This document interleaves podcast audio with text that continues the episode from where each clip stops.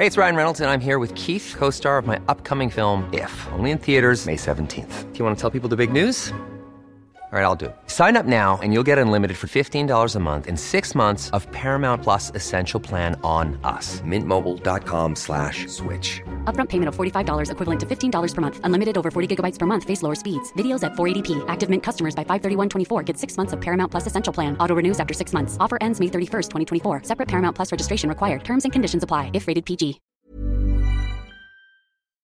Heraldo Radio. El dedo en la llaga. Había una vez un mundo en el que nadie creía. Un país de historias inexplicables. Una nación con personajes asombrosos. Santo Tomás tenía razón. Hay que ver para creer. El México increíble. Las verdades que duelen. La voz de los que callan. El dedo en la llaga. Infórmate, diviértete, enójate y vuelve a empezar. El Heraldo Radio presenta El Dedo en la Llaga con Adriana Delgado.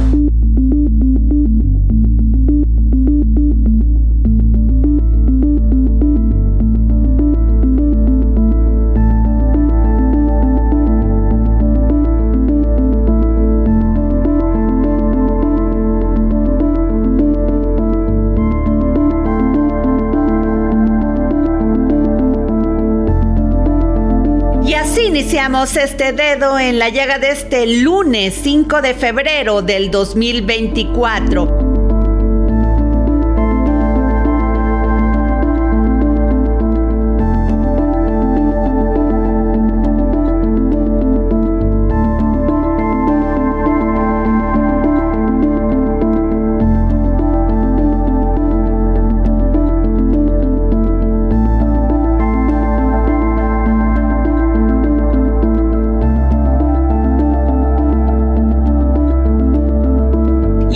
Los mexicanos festejamos 107 años de la creación de la Constitución Política de los Estados Unidos Mexicanos, conocida también como la Carta Magna o Ley Fundamental que entró en vigor el primero de mayo de 1917. Y nos vamos a nuestro primer resumen informativo con el gran Héctor Vieira. Este lunes, el podcast de la doctora Claudia Sheinbaum estrenó el episodio 3 de la segunda temporada en plataformas de streaming y su canal de YouTube. En este capítulo, titulado Seguridad 360 con Ernestina Godoy y Omar Harfuch, se exploran los aspectos clave detrás de la estrategia de seguridad y construcción de paz en la Ciudad de México. Ernestina Godoy Ramos y Omar García Harfuch, titulares del equipo que lideró la seguridad en 2018 y hasta 2023 en la capital del país, abordan también los cuatro ejes fundamentales de la seguridad. Atención a las causas, más y mejor policía, inteligencia investigación y coordinación, así como los logros de coordinación entre las distintas secretarías que atienden a la estrategia de seguridad. Este y todos los episodios anteriores se pueden escuchar en Spotify y en el canal de YouTube de Claudia Sheinbaum. Finalmente, la vía que unirá la capital de Oaxaca con Puerto Escondido en la costa del Pacífico de este estado fue inaugurada. El presidente Andrés Manuel López Obrador encabezó la ceremonia donde se cortó el listón, con lo que se abrió la autopista Barranca Larga Ventanilla, que reducirá el tiempo de traslado de más de 6 horas y media a solo 2 horas y media.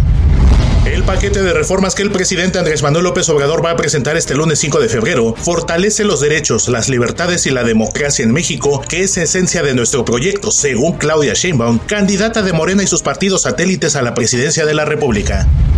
La candidata de la coalición Fuerza y Corazón por México, Xochitl Galvez, pidió que se deje de promover la división, la polarización, el odio, el coraje y el rencor entre los mexicanos. En Nueva York, durante un encuentro con líderes de la comunidad mexicana en Yonkers, una de las organizaciones de paisanos más grandes de Estados Unidos, convocó a los asistentes a no pelearse por los errores que cometen los políticos, pues esto no abona al desarrollo del país.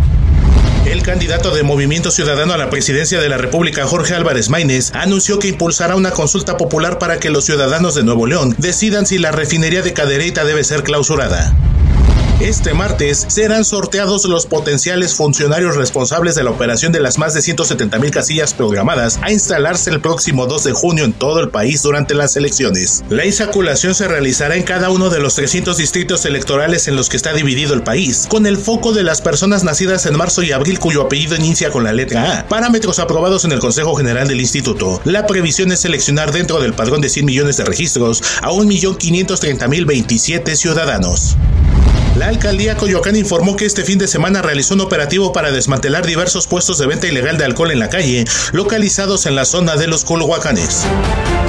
Y tengo la línea al senador Miguel Ángel Mancera Espinosa. Senador, ¿cómo está? Gracias por tomarnos la llamada para el dedo en la llaga. Adriana, qué gusto saludarte, como siempre, saludar a tu audiencia, como siempre a tus órdenes también. Senador, estoy leyendo su columna y dice usted, las elecciones son la forma de participación democrática que adoptamos como país para tomar decisiones colectivas de cara a la construcción de diferentes ámbitos de gobierno.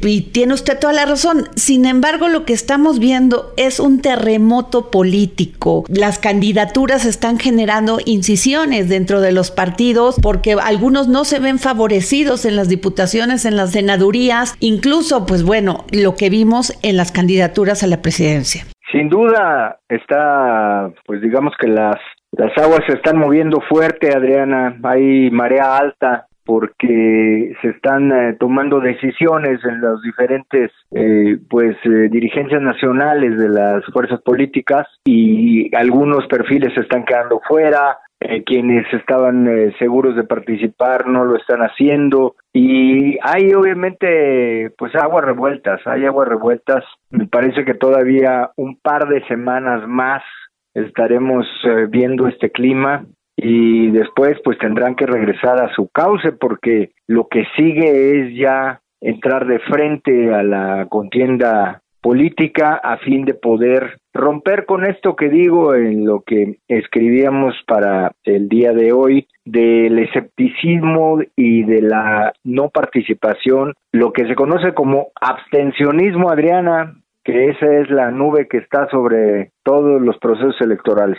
Y es que el tema, senador Mancera, es que cuando la ciudadanía ve que los partidos no se pueden poner al interior, pues nos da muchísima desconfianza ir a votar, decir siempre es igual. Estamos viendo momentos terribles, por ejemplo, en este caso de la delincuencia en todo el país, ya se han expresado algunos directores de OPLES que yo he entrevistado aquí en el dedo en la llaga en los estados, diciendo, bueno, sí hay violencia, pero no va a afectar. Y yo le pregunto esto porque pues vimos hace unos días que Luis Espinosa Cházaro, quien era coordinador de la bancada del PRD, Marcelino Castañeda y Laura Fernández, pues dijeron, ahí nos vemos. Después de 17 años de estar militando en el PRD, ¿con qué entra el PRD a esta alianza para hacerle competencia a Morena? Yo lamento mucho, por supuesto, esas dos salidas porque son eh, perfiles valiosos, Adriana, no tengo duda de Luis Espinosa Cházaro y por supuesto de Marcelino, que lo, lo vi combatir en tribuna muchas veces. Eh, así eh, han estado las decisiones, se han estado tomando las mismas y me parece que pues tendremos que competir ahora sí que con la conformación final que la como te decía yo la conoceremos en un par en un par de semanas más va a ser una contienda de dos alianzas, por un lado la de Morena, Verde, PT, más lo que se sume de los eh, partidos locales, por el otro lado, pues la alianza de va por México. Me parece que habrá que hacer el mayor esfuerzo y lejos sí de pues de no no sintonías o de inconformidades que se generan y que generamos en el trato cotidiano muchas y muchos, porque así es, no podemos decir que todo el mundo esté feliz con las conformaciones, eh, pues tenemos que hacerlo por el país, eh, me parece Adriana, tendremos que dar esta contienda. Yo veo oportunidades en espacios territoriales. Me parece que un eh, objetivo fundamental, fundamental, será ir a ganar eh, posiciones para el Congreso de la Unión, que no se vuelva a repetir lo que vivimos de una mayoría absoluta, de una mayoría absoluta tanto en el Senado como en la Cámara de Diputadas y Diputados. Eh, no es sano, debe de haber acuerdos y debe de haber equilibrios, pesos y contrapesos. Entonces, pues hay que dar esa pelea, Diana, y eso es lo que viene de frente a partir del próximo mes de marzo. Ahora le pregunto esto también, senador. Usted manejó esta Ciudad de México, una ciudad enorme, preciosa, pero compleja. Y eh, en este momento, pues los dos discursos de los partidos, tanto de la Alianza como de Morena, es el tema del agua. Dicen ellos que nunca se previó este tema como iba a a desembocar en esta crisis y que nunca se invirtió para arreglarlo. ¿Usted qué me dice?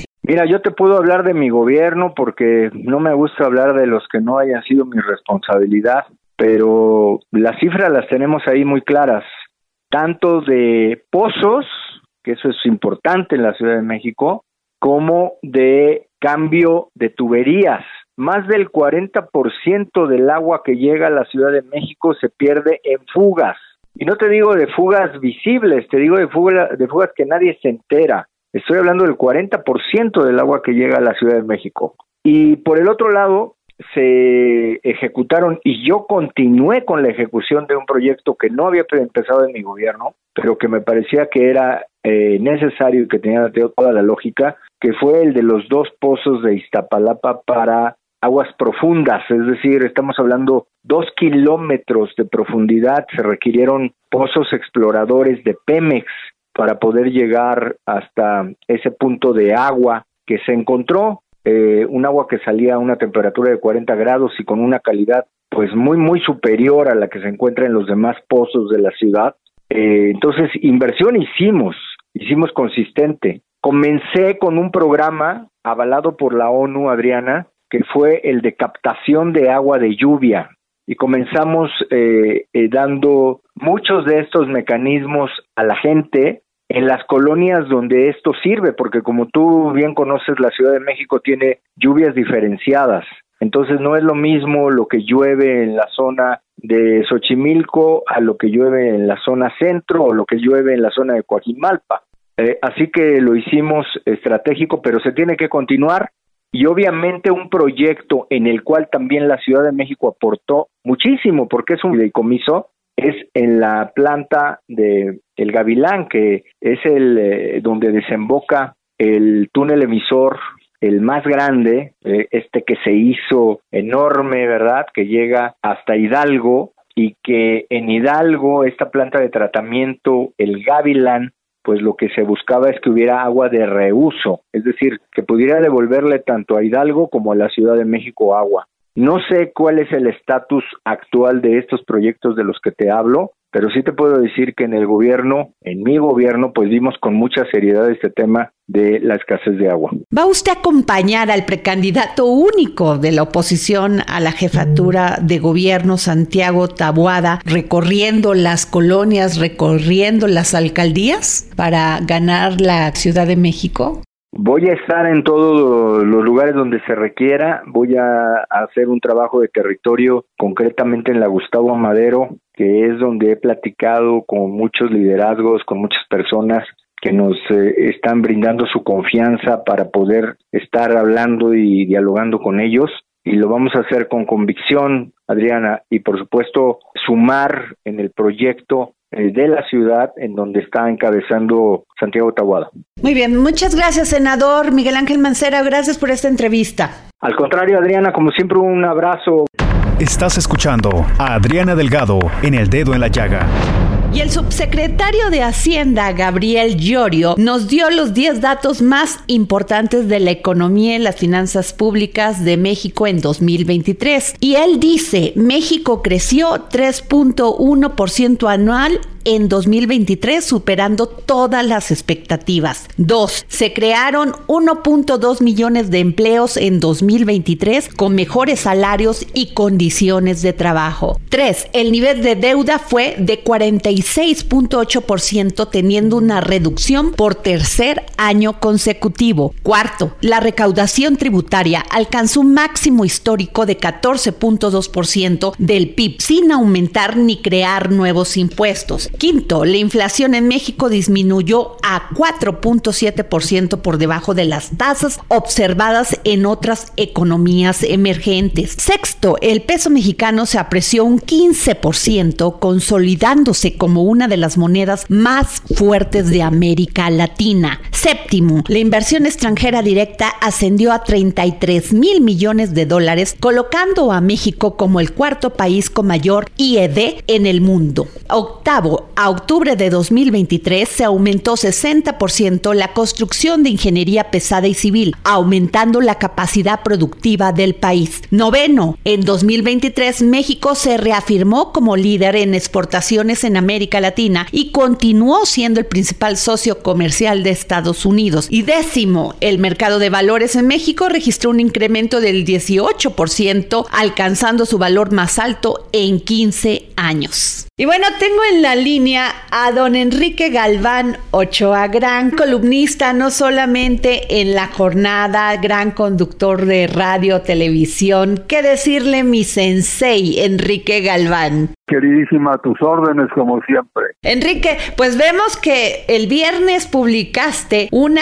encuesta de cómo califican redes sociales a la personalidad, el carácter y la preparación de las dos candidatas a la presidencia de la República, Claudia Sheinbaum y Xochitl Galvez, y pues todo definitivamente como lo pones, todo influye en los electores al momento en que emiten su voto. Y bueno, pues en todas gana Claudia Sheinbaum. La situación es que así la ve la, la gente. Nosotros solamente ponemos un cuestionario en las redes sociales, en las más conocidas redes sociales, ya sabes, eh, Twitter, que ahora se llama X, Facebook, eh, TikTok, etcétera. Y es la opinión que tiene la gente de las candidatas, de las dos candidatas presidenciales. Eh, esta no es una encuesta de por quién vas a votar o por quién no, no vas a votar, sino es un sondeo de opinión para que nos digan cómo ven a las candidatas en diferentes aspectos. Tocamos ocho diferentes aspectos. Eh, su preparación, su trayectoria política, su nivel de probidad, su facilidad de palabra. Muy interesante realmente. Enrique Galván, las remesas se triplicaron en 10 años, 63 mil millones de dólares en el 2023. Hay dos opiniones y debates encontrados. Uno, que pues este dinero es de los mexicanos que salieron huyendo del país porque no tuvieron oportunidades en México y que le envían ese dinero a sus familiares que se encuentran en este país, que no deberíamos de alegrarnos tanto. Bueno, es el equivalente a un billón de pesos. Esos 63 mil millones de dólares de este año es un billón de pesos y el año pasado fue otro billón de pesos y el antepasado fue otro billón de pesos. Las diferencias han sido eh, no tan grandes, pero en este año que acaba de pasar sí se superaron los últimos dos años. La gente que critica que el dinero llegó porque eh, se fueron nuestros paisanos a trabajar a Estados Unidos porque no encontraron una oportunidad en su propio país. En parte, pues pueden tener la razón, pero por otro lado, yo digo esto, ¿qué haría el país sin ese billón de pesos que le llega cada año y que supera lo del petróleo, lo del turismo, la inversión extranjera, etcétera? hay que hay que ser positivos lo que hay que ver es cómo eh, ayudamos a nuestros paisanos que están en Estados Unidos a que a que estén mejor. La gente que eh, que hemos estado en algunas ocasiones en Estados Unidos nos vemos que nos damos cuenta que viven muchos en condiciones sumamente difíciles. Yo creo que lo que más extraña estas personas que se han venido o se han ido a trabajar a Estados Unidos es su comida mi querida Adriana, cómo extraña la gente de, nuestros países en Estados Unidos su comida, sus eh, lazos familiares, su familia, y se les puede ayudar de, muchas maneras, por ejemplo, cobrándoles o no cobrándoles ninguna comisión por el dinero que mandan a México, se pueden extender los servicios del Seguro Social a Estados Unidos, se les pueden facilitar la emisión de sus eh, de sus pasaportes en los consulados y a los que estén interesados pues también su credencial para votar. La verdad es que los tenemos muy descuidados. ¿eh? Es la principal fuente de dólares de México en los últimos tres años, año con año, año con año, y hacemos muy poquito por ellos. Enrique, la segunda sala de la Suprema Corte de Justicia de la Nación concedió el amparo a seis empresas y declaró la inconstitucionalidad de los cambios a la ley de la industria eléctrica vigentes desde el 10 de marzo, que favorecen del 2021, que favorecen a la Comisión Federal de Electricidad por sobre los privados que generan energía eléctrica. La sentencia se aplicará de manera general a todos los agentes que participan en el mercado eléctrico nacional. ¿Tú qué piensas? Yo opino que esos tres ministros perjudicaron a los consumidores mexicanos. Eh, más allá de, del encontronazo que hay entre el poder eh, judicial y el poder eh, legislativo y el ejecutivo está la situación de los consumidores, de, todos nosotros, empresas y, y, familias que pagamos nuestro recibo de luz, porque al dejar al libre mercado eh, los precios, la producción y distribución y facturación de los servicios eléctricos como se ha visto en otros países, como se ha visto en España, como se ha visto en Estados Unidos también. Lo que sucede eh, en el mediano o largo plazo es que suben las tarifas eléctricas. Eso es lo que acaban de hacer estos ministros, darle una puñalada por la a los consumidores mexicanos. Muchos hablan de competitividad, Enrique. Bueno, a ver, durante los últimos meses eh, la CFE estuvo administrando eh, el, sistema, no subió, no subieron las tarifas de luz y a nadie le faltó luz tampoco. O sea, no, es que no lo haga bien la CFE, sí lo, sí lo hace bien y lo ha hecho bien desde hace muchos años. Lo que pasa es que no se le puede dejar el mercado libre a las empresas eh, privadas porque lo que van a hacer como además no es nada ilegal pues las compañías privadas tratan de ganar más dinero. Son empresas con accionistas que cada año le exigen a sus gerentes que, que generen más utilidades de otra manera los corren. Esa es la realidad no se les puede dejar manos libres. Además, no se les estaba quitando todo, se les estaba dejando una parte importante del mercado, como el 46%, si mal no recuerdo. La agencia SP Global Ratings ratificó la calificación soberana de México en BBB con perspectiva estable ante la expectativa de un buen manejo de las finanzas públicas y la economía en los próximos dos años.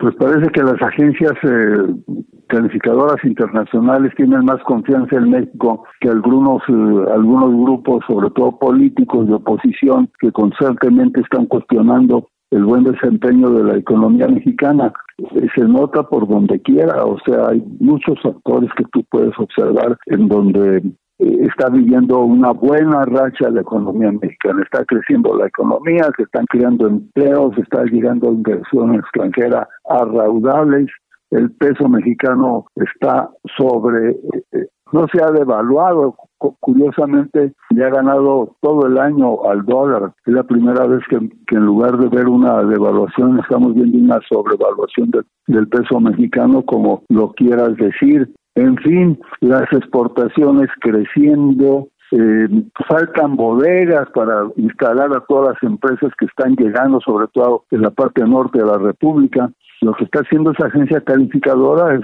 reflejar la realidad que tenemos un buen año y vamos a tener otro buen año el próximo. Muchos están criticando en este momento la deuda eh, que posiblemente nos pueda dejar el gobierno del presidente Andrés Manuel López Obrador. Bueno, vamos a ver algo. La mayor parte de la deuda que existe la dejaron los gobiernos eh, prianistas particularmente los últimos dos, el Calderón y Enrique Peña Nieto. Lo que se ha estado haciendo es eh, ir pateando el bote hacia adelante. Sí se ha tomado más deuda, desde luego, pero la parte más importante de la deuda es una deuda heredada. Cuando llegó la nueva administración ya la deuda estaba en 12 billones de pesos. Dejaron una deuda monstruosa y y no es tan malo que un país o una empresa tome deuda. Lo que lo que lo que pasa es que aquí no se sabe qué hicieron con el dinero. Si supiéramos qué hicieron con el dinero estaríamos más tranquilos porque por primera vez en la historia de México este año se va a pagar un billón de pesos de tasas de interés del servicio de la deuda. Y dónde está el dinero que pidieron prestado anda por España. Jugando golf. Andando anda paseando allá por las Cibeles. Enrique Galván, como siempre, es un placer hablar contigo. Gracias por tomarnos la llamada para el dedo en la llaga. Un gran abrazo, un beso, queridísima. Buen día. El dedo en la llaga.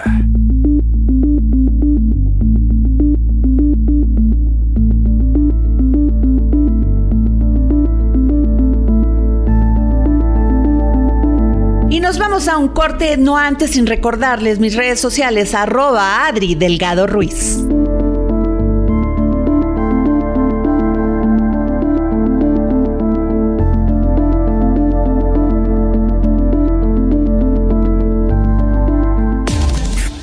Sigue a Adriana Delgado en su cuenta de Twitter. Arroba Adri Delgado Ruiz. Además, te invitamos a enviar tus opiniones y comentarios en texto o por mensaje de audio a través de WhatsApp al 55 2544 3334. Y si quieres escuchar El Dedo en la Llaga de El Heraldo Radio, en cualquier momento y donde quiera que te encuentres, descarga el podcast disponible en Spotify y iTunes.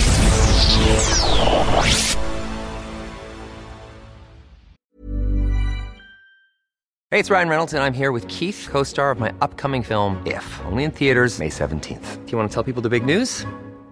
All right, I'll do. Sign up now and you'll get unlimited for $15 a month and six months of Paramount Plus Essential Plan on us. Mintmobile.com slash switch. Upfront payment of $45 equivalent to $15 per month. Unlimited over 40 gigabytes per month. Face lower speeds. Videos at 480p. Active Mint customers by 531.24 get six months of Paramount Plus Essential Plan. Auto renews after six months. Offer ends May 31st, 2024. Separate Paramount Plus registration required. Terms and conditions apply if rated PG. Sigue a Adriana Delgado en su cuenta de Twitter en arroba Adri Delgado Ruiz. Y envíanos tus comentarios vía WhatsApp al 55 25 44 33 34 o 55 25 02 21 04. Adriana Delgado entrevista en exclusiva al diputado federal Héctor Jaime Ramírez Barba. la falta de prevención y eso se vivió en este país antes, durante y después de la pandemia del COVID-19. Todavía no hemos salido. ¿Qué piensa usted del manejo que se le dio?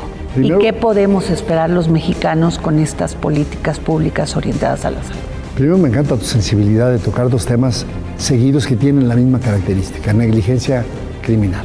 Porque tanto la seguridad como la salud son facultad exclusiva del Estado mexicano. Y en el caso de la salud, desde la reforma, bueno, desde tiempos antes con el Código Sanitario y en el 83, la reforma constitucional Derecho a la Salud y, en- y a partir de enero la publicación de la Ley General de Salud, se le dieron atribuciones específicas a la Federación para casos de emergencia. Entonces, cuando tú ves en el Estado mexicano que la Organización Mundial de la Salud a principios de marzo declara la pandemia y el Estado mexicano lo hace 27 días después, pues ya te habla de esa falta de preparación, de esa falta de voluntad política para enfrentar verdaderamente las cosas como se hicieron. Desde el Congreso en marzo nosotros propusimos darle 20 mil millones de pesos a la Secretaría de Salud pues para que tuviera todo lo que hacía falta. Y cuando volteamos a ver, había antes un almacén, bueno, había dos almacenes con todo lo que se ocupa para este tipo de emergencias, que se preparó desde el 2009. Pues el almacén ya estaba vacío y resulta que ese material se había enviado a China por parte del gobierno mexicano. Entonces nos quedamos sin material para nosotros, nos quedamos con toda una historia entre diciembre 31 y marzo 29, pues de soberbia, de falta de humildad, de no reconocer las cosas y de tratar de decir, no hombre, no pasa nada. Si usted está enfermito, quédese en su casa. Cuando ya en Italia habían muerto muchísimos adultos mayores y conocíamos los factores de riesgo, en México tomaron medidas contrarias. Jueves, 10.30 de la noche. El dedo en la llaga. Heraldo Televisión. Y regresamos de este corte para seguir poniendo el dedo en la llaga. Síganme en mis redes sociales, arroba Adri Delgado Ruiz. Y nos vamos a nuestro segundo resumen informativo con Héctor Vieira. Anunciado por todo lo alto como un proyecto novedoso para responder a la demanda de familias de miles de desaparecidos y hacer frente al enorme reto de la crisis forense, que significa al menos 52 mil cuerpos sin identificar depositados en fosas comunes, en los servicios forenses y en los centros de resguardo, el Centro Nacional de Identificación Humana está siendo desmantelado. A finales de enero en las oficinas del Parque Científico y Tecnológico de Morelos, solo dos personas seguían trabajando, el resto de los espacios lucían abandonados. El presidente de Estados Unidos, Joe Biden, agradeció a su homólogo mexicano Andrés Manuel López Obrador por el apoyo operativo y la adopción de medidas concretas que México ha brindado para contener la migración irregular hacia su vecino del norte. Al grito de queremos aire libre, la noche del domingo dos contingentes de pobladores de colonias y comunidades del municipio de Corregidora, en Querétaro, bloquearon por un lapso de tres horas la circulación de la carretera libre a Celaya, así como la avenida Constituyentes en protesta por acciones de la Secretaría de Salud del Gobierno del Estado por las afectaciones provocadas por la neblina de humo del incendio del relleno sanitario privado El Paraíso, que inició hace seis días y que no ha podido ser sofocado. Integrantes de la Alianza Mexicana de Transportistas iniciaron un paro de labores y una protesta en al menos 10 puntos de Chiapas para exigir al gobierno federal mayor seguridad en las carreteras. Dirigentes de la agrupación informaron que las protestas que iniciaron a las 8 de la mañana consisten en colocar sus unidades a la orilla de las carreteras sin que se realicen bloqueos. Elementos del Grupo Beta del Instituto Nacional de Migración en Piedras Negras, Coahuila, rescataron entre el 29 de enero y el 2 de febrero en tres acciones distintas a 73 migrantes originarios de México, Venezuela, Perú, Ecuador, Nicaragua, Guatemala y Honduras, cuya vida corría peligro luego de quedar varados en las aguas del río Bravo. Ganaderos de la zona norte de Veracruz comenzaron a vender sus animales en pie antes de que pierdan peso por la escasez de pastos debido a los efectos de la sequía. Productores pecuarios de los municipios de Osuluama, Tampico Alto y Pueblo Viejo pusieron a la venta principalmente vacas que están por concluir su edad reproductiva y animales que no lograrán recuperar peso, pues durante la etapa crítica del estiaje serán los primeros en caer para fortalecer la productividad y competitividad de 4.7 millones de micro, pequeñas y medianas empresas en las que el 95% laboran de una a 10 personas, las Secretarías de Agricultura y de Economía trabajan en un plan de facilitación y simplificación de trámites y certificaciones para acceder a más y mejores mercados. El tipo de cambio interbancario se ubicó este lunes en 17 pesos con 15 centavos por unidad, con una ganancia del 0.09%. Y tengo en la línea al diputado Luis Espinosa Cházaro, quien después de 17 años de militancia, de trayectoria en el PRD, en el Sol Azteca, pues renunció al partido y a su coordinación en San Lázaro como muestra de rechazo al liderazgo de Jesús Zambrano por no respetar acuerdos. ¿Cómo está, diputado? Adriana, bien, eh, con el gusto de saludarte. Gracias, pues difícil, difícil decisión. Sí, no fue una decisión fácil, bien lo decías tú, 17 años, el único partido al que yo he pertenecido, siempre en la misma corriente ideológica, pero Jesús Zambrano ha convertido al partido en una agencia de colocación, los principales liderazgos como Silvano Aureoles, como Miguel Ángel Mancera, un servidor, que hemos sido candidatos muchas veces, que le hemos dado votos al partido, relegados y los amigos y las amigas de Jesús Zambrano, completamente desconocidos en las listas plurinominales. Eso fue lo que me llevó aunado a que muchos diputados como Marcelino Castañeda de Iztapalapa, que había ganado su distrito, Laura Fernández, nuestra ex candidata a la gobernatura de Quintana Roo, Edna Díaz, muchos diputados no fueron tomados en cuenta siquiera para repetir su distrito. Y eso va a llevar al, al, al PRD a su desaparición. Los partidos necesitan votos y necesitan cuadros que levanten las votaciones y bueno, pues esa fue la razón por la que decidí ya dejar al PRD. Diputado, ¿usted va a seguir apoyando a Xochitl en esta campaña? Sí, por supuesto. Xochitl es mi amiga, hablé con ella antes de tomar esta decisión, estoy incorporado a su campaña, de hecho la iba a acompañar a la gira por Washington, pero tenía la instalación de Congreso General. Yo no me voy de la coalición, yo soy constructor de esta coalición, junto con muchos cuadros del PAN y del PRI, tengo una gran amistad con Alejandro Moreno, con Marco Cortés, no, no me voy de la coalición, simplemente me retiro del PRD porque no voy a avalar las decisiones equivocadas de Jesús Zambrano. Ahora, ¿cómo se enfrenta el PRD en esta alianza a la competencia? Porque si no hubiese existido esta alianza de la cual usted estuvo de acuerdo, pues yo creo que hubiesen perdido o están en ese limbo de poder perder el registro. Sí, no perdimos el registro en 2021 porque representando yo al PRD justamente en la mesa política, obtuvimos un tercio de las candidaturas, eso ayudó a mi partido y es lo que ha dejado de hacer Jesús Zambrano. No impulsó a Silvano Aureoles y a Mancera para la candidatura presidencial, no me impulsó a mí para que hubiera una contienda en la Ciudad de México y no impulsa a sus principales cuadros. Ahora lleva el PRD la mitad de las candidaturas que el PRI y el PAN y llevamos solamente dos candidaturas al Senado de las 32 sin perredistas, pues no habrá voto por el PRD. Ahora, ¿existía un acuerdo al interior? Porque usted dice no respetaba acuerdos. ¿Cuáles eran esos acuerdos, diputado? El acuerdo que habíamos hecho es que yo me presentaría en la precandidatura por la jefatura de la Ciudad de México justamente para darle visibilidad al PRD. Estaba firmado por parte de los partidos aquí en la Ciudad de México que habría un método democrático y abierto igual al que llevó a Xochitl Gálvez a la candidatura presidencial. Y ese acuerdo no se cumplió. Zambrano no tuvo los tamaños de defender lo que en la candidatura presidencial él mismo había solicitado, que era un método abierto y participativo. Decidió eh, doblegarse frente al PAN y por lo tanto, pues yo tampoco estoy obligado a estar en un lugar donde no se empujen métodos democráticos. Y yo la pregunta que le haría, ¿va usted a apoyar y acompañar a, a Santiago Taboada, al precandidato a la Ciudad de México por la oposición?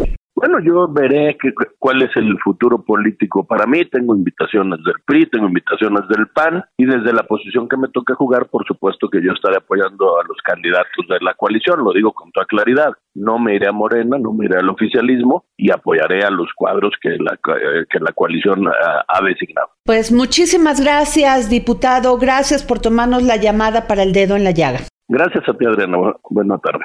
Estás escuchando El Dedo en la Llaga con Adriana Delgado. Bueno, y tengo en la línea al reconocido columnista y periodista Adrián Trejo, quien tiene su columna todos los días en el periódico 24 horas. La semana pasada escribiste segundo piso de 90% de lealtad y 10% de capacidad.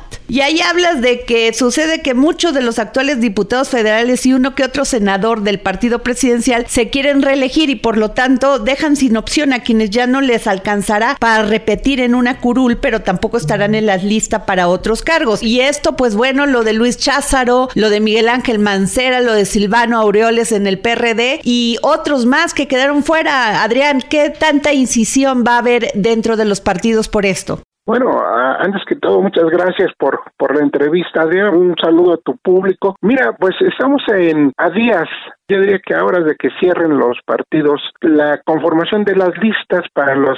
Eh, se van a disputar 20 mil cargos de elección popular, Adriana, en esta elección, la elección más grande de la historia. Y eh, Obviamente los, los, más, los más llamativos son los cargos al, al Congreso, senadores y diputados federales. El problema es que el 90% de quienes hoy ocupan eh, una curul en San Lázaro se quieren reelegir y el caso con un porcentaje menor también se da en el Senado. El asunto es aquí que toda la gente que ha trabajado en los en todos los partidos, incluido Morena, el PRI, el PAN, y que buscaban llegar a una posición para un puesto de elección popular, pues no van a poder porque también la reelección se está dando en las presidencias municipales de algunas ciudades y municipios muy importantes en los estados. Es decir, se quiera o no se quiera, esta decisión de eh, permitir la reelección de legisladores y de presidentes municipales le vino a cerrar la puerta a las generaciones que estaban abajo trabajando a pie de, eh, de, calle para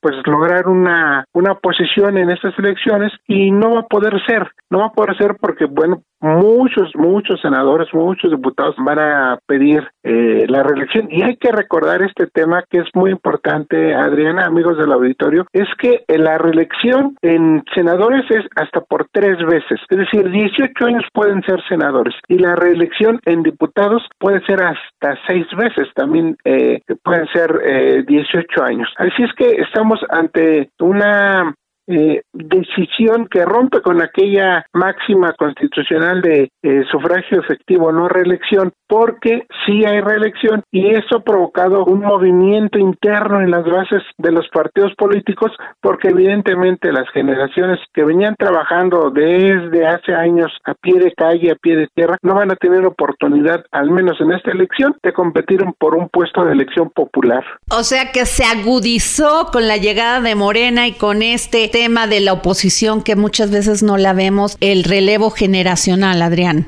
Exacto, Adriana, tú has tocado ese punto, es importantísimo. No hay relevo generacional, porque si tú ves eh, las listas que hasta ahora se han dado a conocer, pues son los mismos.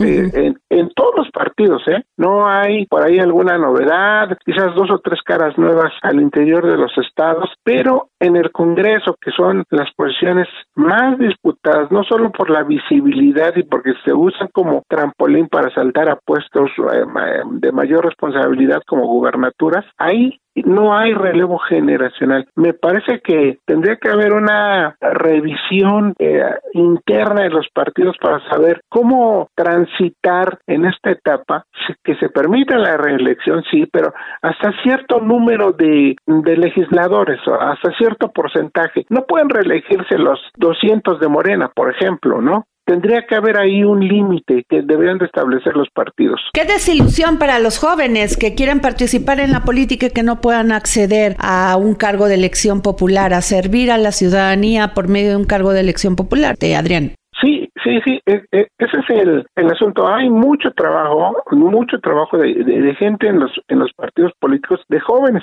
que siguen creyendo que, que eh, el acceso al servicio público, al poder, lo tienen eh, escriturado los partidos. No puede ser, inclusive si, si te das cuenta, en esta ocasión las candidaturas independientes, que era una forma también de poder llegar al, al, al poder, sin el apoyo de los partidos resultaron un fracaso. Así es. No hay candidaturas independientes ni para diputados ni para senadores y mucho menos para la presidencia de la República, porque los requisitos son muy altos. Tienes que conseguir un millón de firmas en este momento que te respalden y para conseguir ese millón de firmas tienes que invertirle dinero, dinero que no que no cuenta o que no tienen los candidatos independientes. Sí tendría que haber ahí una reforma que permitiera ese relevo generacional del que tú hablas eh, correctamente, Adriana. Muchas gracias, Adrián Trejo. Gracias por tomarnos la llamada para el dedo en la llaga. Gracias. Hasta luego. Buenas tardes. El dedo en la llaga.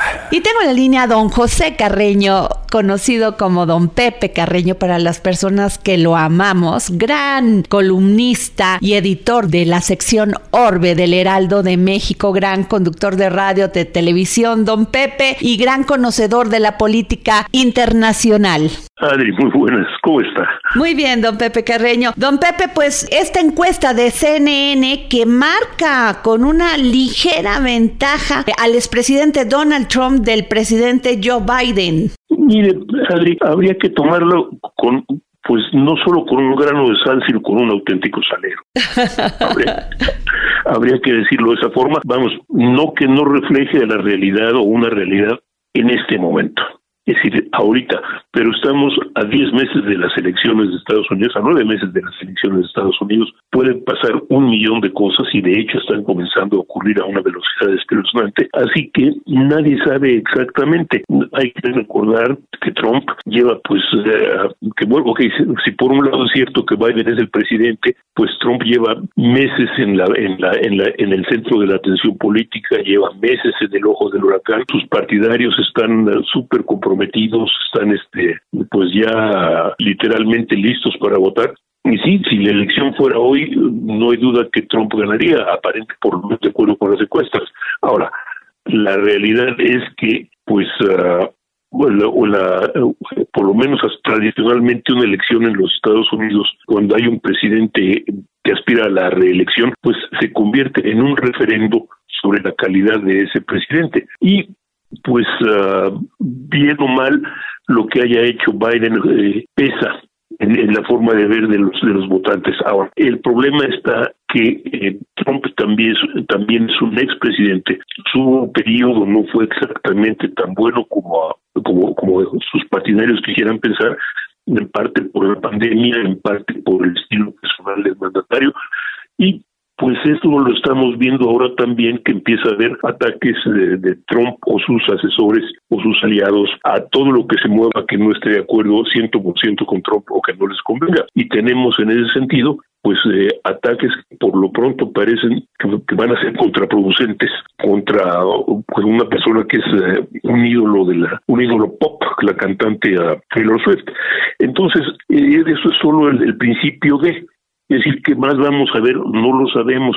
Trump está sujeto a juicio, Trump está a, una serie de juicios, 91, juicios con 91 cargos en específico, Él alega que son políticamente motivados, pero derivan del 6 de enero de 2021, derivan del manejo de documentos, derivan de sus relaciones o de su forma de relacionarse con, con, con mujeres y de su forma de usar el poder. Así que es a reserva de que se piense que el señor Biden es o no un fracaso, pues eh, lo, lo, veremos en, eh, en, las elecciones del próximo de, de, noviembre, cuando lo que van, lo, lo, que los estadounidenses van a votar es si tienen más uh, reservas respecto a Biden, al que ven como débil, como ineficiente, esa es parte débil y ineficiente en términos de frontera, de migración y de narcotráfico, eh, o un Trump que tiene a, declaradamente aspiraciones autoritarias. Eso va a ser va a ser una, una cuestión bien interesante.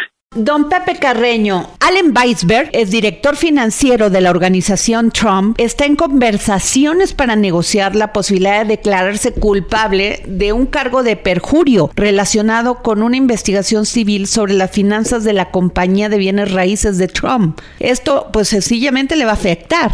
Ah, no, por supuesto. Es decir, ahí mire, hay uno de, entre los juicios que lleva y entre los cargos que tiene está el haberse, pues de hecho, se puede decir hacer, haber hecho trampas con los precios de sus de los bienes raíces en, en, Nueva York y ese es un cargo muy muy serio porque le afecta financieramente al imperio Trump y lo expone por lo pronto hasta donde sabemos de entrada a una multa de 380 millones de dólares y, también de paso pone en, tela de juicio todo el mito acerca de la riqueza de, su riqueza personal. Entonces es parte de es, es, parte de ese problema. Es parte de la del tipo de problemas que enfrenta Trump en este momento que por un lado lo hacen hacen que su gente lo vea como víctima pero le permiten hacerse pasar como víctima pero a medida que pasa el tiempo lo hacen ver también vamos a decir como un tramposo como un defraudador. Y de hecho esa es la pues la, frase que lo define ante la mayoría del aparato político de Estados Unidos, no trumpista, defraudador. Don Pepe, y por otro lado, ocasionó muchísimo ruido la declaración del presidente Joe Biden sobre el tema de que pues podría cerrar la frontera con México. El gobernador de Florida, de la Florida, Ron, Ron DeSantis, anunció que posiblemente va a enviar tropas de la Guardia Nacional y Estatal en apoyo a Texas. Ese, vamos a ver, el, el envío de las tropas de Florida a Texas, en este caso fue a, en cierta forma es un llamado de Trump a, a los gobernadores tejanos, a los gobernadores republicanos de Estados Unidos para que apoyen a, al, gobernador de Texas, Greg Abbott, que está metido en un pleito con el, con el gobierno federal a propósito de quién debe manejar el tema de migración en, eh, en este caso en la frontera, y que Abbott sostiene que los estados tienen el derecho, Texas en concreto, tiene el derecho de limitar o de determinar la política migratoria.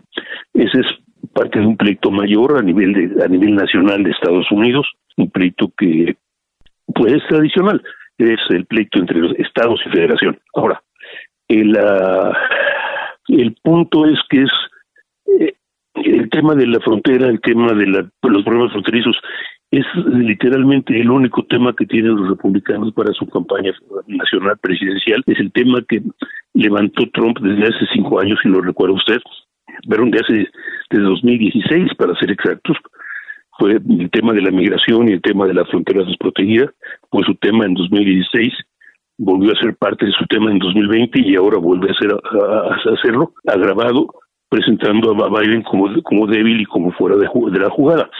Ahora, eh, vemos, una vez dicho todo eso, pues tenemos el problema de que, tenemos la, realidad de que hay una, un, un, una desconexión entre la entre la entre la retórica de los republicanos y su y su y su forma de ser o de hacer por un lado demandan que haya un haya un arreglo haya un haya soluciones para la frontera Biden toma las propuestas que dieron los republicanos las uh, propone para la frontera y ahora son los propios republicanos los que se oponen a esas propuestas porque consideran que son insuficientes o no son eficientes.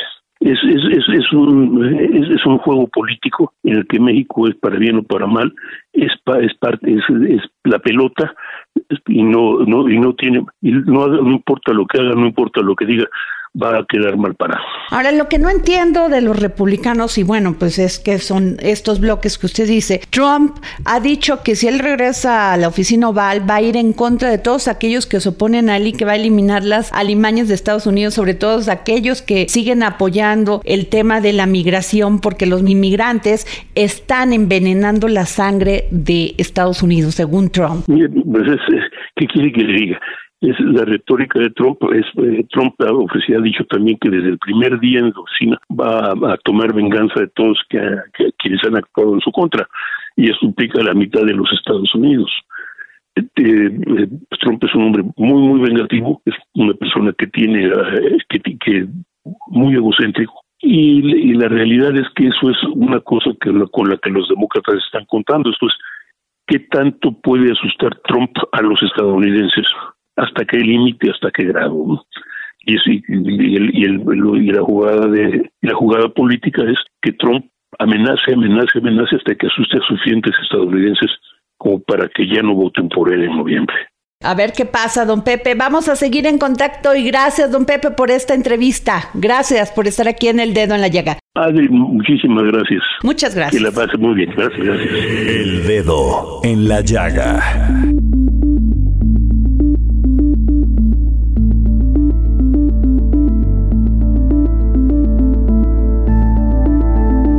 Y así terminamos este dedo en la llaga de este lunes 5 de febrero. Nos escuchamos mañana.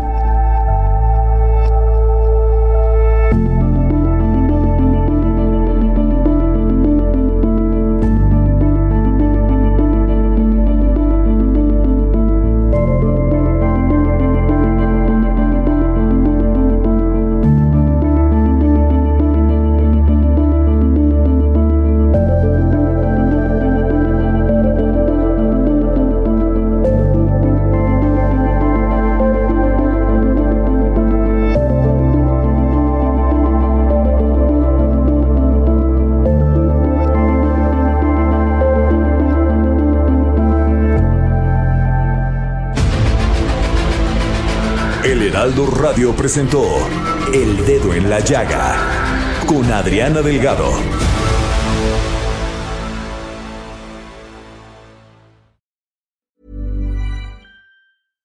Hi, I'm Daniel, founder of Pretty Litter. Cats and cat owners deserve better than any old fashioned litter. That's why I teamed up with scientists and veterinarians to create Pretty Litter. Its innovative crystal formula has superior odor control and weighs up to 80% less than clay litter. Pretty Litter even monitors health by changing colors to help detect early signs of potential illness. It's the world's smartest kitty litter. Go to prettylitter.com and use code ACAST for 20% off your first order and a free cat toy. Terms and conditions apply. See site for details.